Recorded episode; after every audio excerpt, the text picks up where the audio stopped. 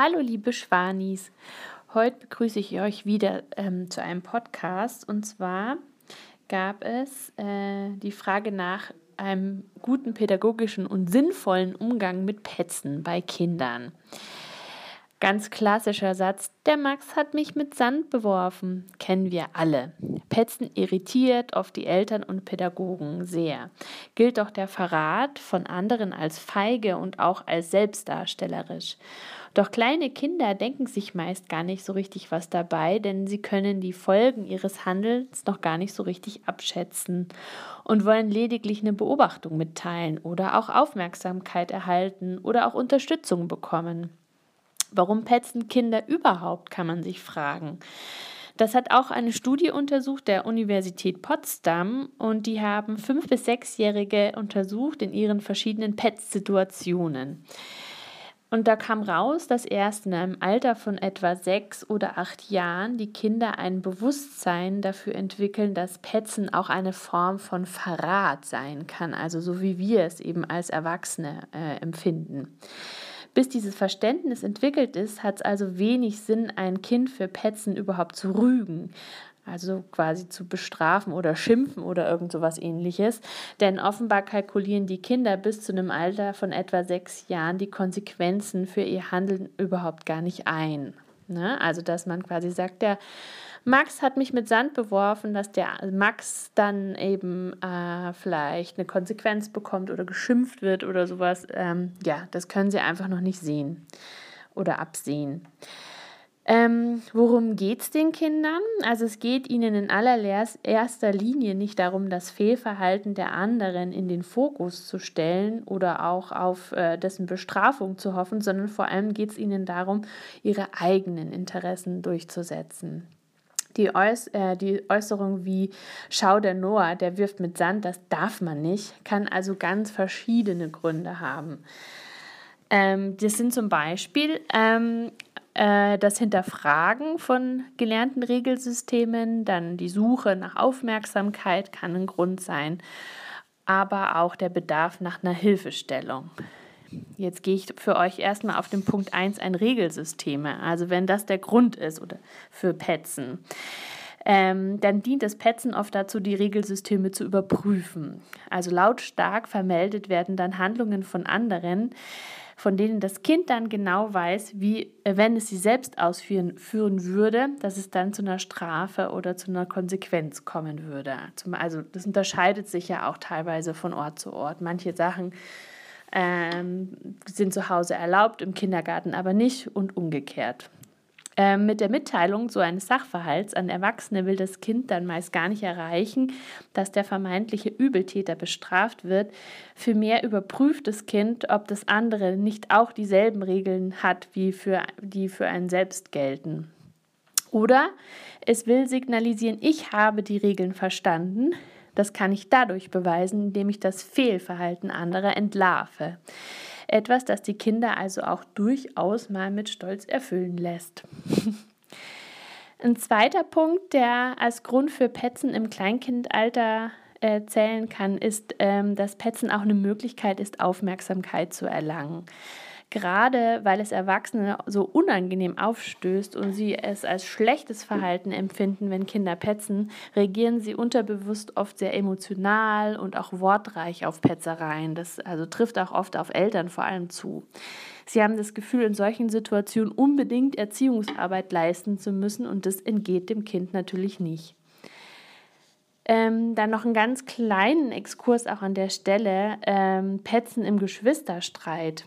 Also evolutionär sind die Kinder nämlich geprägt, möglichst viel Aufmerksamkeit von den versorgenden Personen zu erhalten, also den Eltern. Also je mehr eine Bezugsperson in ein Kind investiert, desto wahrscheinlich ist es auch, dass es besonders äh, dass, dass ein Überleben äh, gesichert ist. Ne? Das ist natürlich heute nicht mehr so. Insbesondere bei Geschwisterrivalität spielen Petzen daher noch eine große Rolle. Also es ist ein bisschen was in uns angelegtes sozusagen. Ähm, nach dem Exkurs äh, Petzen im Geschwisterstreit, also nachdem halt da jeder die größere Aufmerksamkeit haben will, gibt es noch einen weiteren Grund, der für Petzereien äh, sein kann. Das ist der Bedarf nach Hilfe. Denn oft ist Petzen ein Ausdruck von Hilflosigkeit, wenn das Kind in eine Situation kommt, in der es äh, nicht so richtig klar klarkommt und sich auch einfach ganz schlicht äh, Unterstützung wünscht von den Erwachsenen. Jetzt ist dann die Frage, wenn man in seiner Gruppe ähm, oder eben auch als Eltern Probleme mit Petzereien hat, wie geht man damit dann am besten um, wenn man weiß, dass die Kinder vielleicht da gar nicht so einen Verrat anpeilen? Das Wichtigste ist zuerst, beim Petzen wird wirklich selten gelogen. Also das hat diese Studie, die ich am Anfang zitiert habe, äh, herausgefunden. Ähm, die stellten nämlich fest, dass äh, 90 Prozent der Sachverhalte, die da so gepetzt wurden, auch der Wahrheit entsprochen haben. Und auch wenn man mal das Gefühl hat, Gefühl hat, dass die Kinder ununterbrochen zum Petzen kommen, in Wirklichkeit kommen die Kinder im Schnitt nur in jeder 15. Situation. Das heißt also, dass die kommen nicht immer oder nicht bei jedem, wie man vielleicht auch manchmal als Erwachsener so meint. In der Regel ähm, ähm, Dort werden sie in der Regel dafür gerügt. Ne? Also es kommt bei uns oft nicht so gut an. Außerdem werden die Kinder etwa zehnmal häufiger für das Petzen getadelt als für Lügen. Also anscheinend ist den Erwachsenen das Petzen unangenehmer als wie das Lügen. Dabei hat es im Vorschulalter wenig Sinn, das Verhalten äh, der Kinder dahingehend zu, unterdrück zu unterdrücken. Hör auf zu petzen ist also völlig kontraproduktiv, da sich das Kind überhaupt gar keines Fehlverhaltens so bewusst ist und eigentlich von den Erwachsenen in dem Fall Hilfe erhofft. Ne? Bei jüngeren Kindern, also die jünger als fünf Jahre sind jetzt in, in dem Fall, geht es eben beim Gepetze, Gepetze um die Einordnung des Verhaltens anderer Regelsysteme. Der Kai hat die Katze am Schwanz gezogen zum Beispiel. Da reicht dann meistens so ein Stimmt, das macht man nicht. Also da muss man jetzt gar nicht den Kai noch äh, äh, irgendwie aus der Schublade holen und den auch mit dazu zitieren, sondern es reicht quasi, das zu bestätigen, dass das Kind sagt, ja, das stimmt, du hast recht, das macht man nicht. Das stellt das Kind dann auch zufrieden. Gibt das Kind aber keine Ruhe, kann man es fragen, warum sagst du mir das? Was sollen wir tun? Also da kann man hier den Ball nochmal zurückspielen. Oft zeigt sich, dass ganz andere Dinge, als man zunächst vermutet hat, das Petzen überhaupt auch ausgelöst haben. Betrifft der äh, gepetzte Sachverhalt das Kind selbst, darf ich mal mitspielen? Der hat mir das Spielzeug weggenommen. Ich darf nicht mitspielen, der hat mir das Spielzeug weggenommen.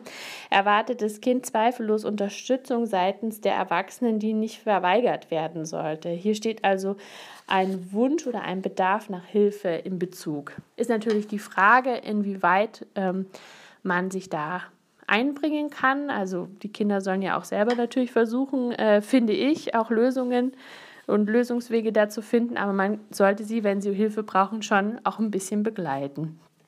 Also wie stark man sich da involviert. Allerdings kann man als Erwachsener äh, ab etwa drei Jahren von gleichaltrigen Kindern schon erwarten, dass sie eben kleinere Konflikte selber lösen. Leider neigen viele Erwachsene und gerade leider auch die Eltern zu übertriebenen Reaktionen, denn wir haben irgendwie den tiefen Wunsch, auch unsere Kinder da zu beschützen und möchten jedwedes Leid von ihnen da auch fernhalten, sodass wir insbesondere auf körperliche Beeinträchtigungen durch andere sofort total stark regulierend eingreifen. Also wenn jetzt ein Kind den anderen geschubst hat oder von der Leiter geschmissen oder was weiß ich, ähm, da gehen die ähm, Eltern oft ganz massiv rein. Ähm, natürlich sollte man da gar nicht auch tatenlos daneben stehen. Das ist natürlich auch nicht das, was man will, wenn das eigene Kind in Gefahr läuft, ernsthaft verletzt zu werden. Aber es ist natürlich immer auch erforderlich und auch nicht förderlich, beim kleinsten Schubs unter Kindern sofort einzugreifen. Stattdessen empfehlen Psychologen, die Kinder zu bitten, Kleinigkeiten unter sich zu klären. Die sollte jedoch nicht abwehrend geschehen und mit der unterschwelligen Botschaft, ich will davon nichts wissen. Vielmehr sollte man sich die Klage des Kindes schon auch anhören und auch Verständnis signalisieren und es bestärken, die Situationen selbst zu lösen. Anfangs kann dem Kind erklärt werden, wie es dabei auch vorgehen soll. Zum Beispiel, sag mal, Anna, dass du das nicht möchtest, dass man dir weh tut, wäre zum Beispiel so ein Satz. Und ab dem Schulalter haben Kinder auch ein Verständnis dafür, dass Petzen das äh, Verraten von Geheimnissen ist und entwickeln dann dadurch auch so ein bisschen ein Moralsystem dafür. Ne? Ähm, bei älteren Kindern, die petzen, sollte der Erwachsene schon auch aktiv zuhören und nachhaken. Grund ist für das Zuhören durch das Zuhören fühlen sich die Kinder angenommen und auch ernst genommen und haben eben da auch Gelegenheit, mal ihre Ängste und Befürchtungen zu äußern. Nachteilig würde sich jetzt äh, Folgendes aus, äh, auswirken. Also folgende Handlungen wären nicht so optimal, dass man das, ähm, dass man das Kind schimpft fürs Petzen, denn das würde sich langfristig irgendwie negativ äh, auswirken auf die, auf die Beziehung zu den Kindern, denn das Kind würde sich dann eher auch verschließen und auch ab, äh, abgewiesen fühlen. Positive Handlungsweisen sind eben vielmehr durch Nachfragen die Motivationen zu ergründen. Außerdem verarbeiten die Kinder ähm, so den Sachverhalt auch nochmal ganz anders und finden mit den Hilfestellungen, die die Pädagoginnen oder auch die Eltern gegeben haben, dann auch eigene Lösungsansätze. Das stärkt wiederum das Selbstvertrauen der Kinder und allein die Frage, ja, was denkst denn du, was könntest du denn da machen, regt einfach schon richtig komplexe Denkprozesse bei den Kindern an und fördert ihre Selbstständigkeit. Ist es aber offensichtlich, dass das Kind petzt, um andere in schlechtem Licht erscheinen zu lassen, das ist häufig eben der Fall bei diesen Geschwisterstreitigkeiten, sollte bei Banalitäten, also Sachen, die nicht so wichtig sind, darauf hingewiesen werden, dass das Verpetzen von so Kleinigkeiten mit der Absicht, dass der andere eine Strafe erhält, überhaupt kein höfliches Verhalten ist. Also das darf man dann schon mal sagen. Genau, aber wie gesagt, es kommt eher bei Geschwisterstreitigkeiten vor und vielleicht nicht unbedingt jetzt in den einzelnen Gruppen. Man kann das Kind fragen, warum sagst du mir das? Macht es dir Freude, wenn dein Geschwisterchen bestraft wird und warum macht es dir Freude. Also da mal auch wieder versuchen, die Motivation dahinter zu ergründen. Wie ist es besser, dann damit äh, umzugehen und da zu handeln? Der Übeltäter sollte in solchen Fällen überhaupt gar nicht bestraft werden, zumindest nicht im Beisein des sogenannten Verräters, da sonst das Ziel des Petzenden erreicht wurde und das zu weiteren ähnlichen Handlungen dann auch irgendwie anregt dass er, dass er verpetzt wurde, sollte der Übeltäter auch nicht erfahren, da dies einerseits halt eine Missgunst schürt und andererseits ihn selbst verführt, auch sein Geschwisterchen zu verpetzen. Dann ein ganz wichtiger Punkt, äh, auch noch zum Schluss, es gibt Dinge, die auch gepetzt werden sollen. Also das ist überhaupt äh, ja, übergeordnet ganz wichtig, auch nochmal zu dem Thema zu sagen hört nämlich ein Kind immer, wenn es petzt, das will ich überhaupt gar nicht hören oder petzen ist nicht nett, führt es unter Umständen dazu, dass äh, Kinder sich bei empfundenem Unrecht überhaupt gar nicht mehr vertrauensvoll an Erwachsene wenden oder auch an ihre Pädagogen. Wie oben beschrieben haben eben die Vor äh, Vorschulkinder kein Unrechtsempfinden in Bezug auf das Petzen. Sie können eben nur schwer einordnen, wofür sie dann da auch gerügt werden. Und deswegen verschließen sie sich. Um das Gerügtwerden dann zu vermeiden, verschweigen sie unter Umständen auch daher Dinge, die unbedingt ausgesprochen werden sollten. Also zum Beispiel, Lena klettert gerade auf einen wackeligen Tisch. Ähm, und das ist vielleicht ein kleines Mädchen, das möchte man dann natürlich schon wissen, falls man da auch gerade mal nicht hinguckt.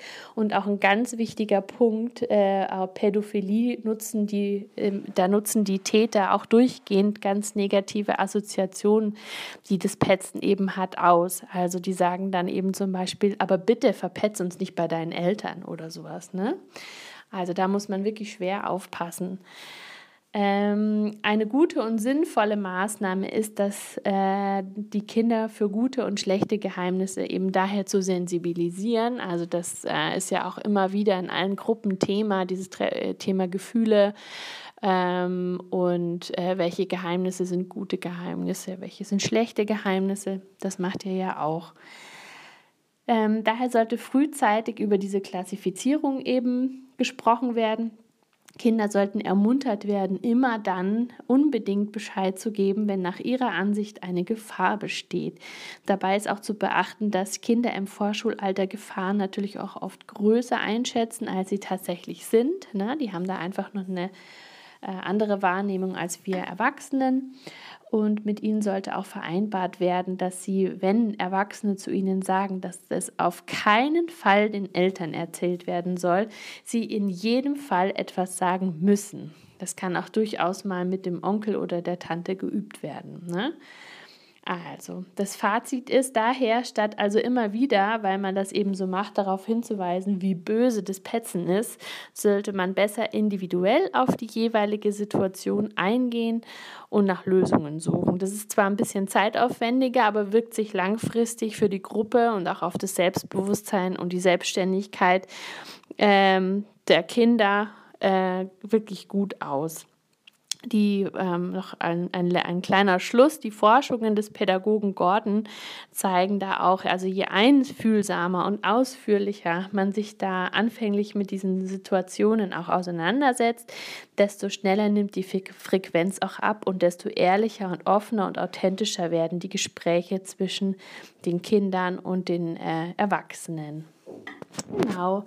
Dann hoffe ich, euch hat mein äh, kleiner Podcast äh, Freude bereitet und ähm, wenn ihr Fragen noch dazu habt, dann könnt ihr gerne auf mich zukommen. Eure Froni.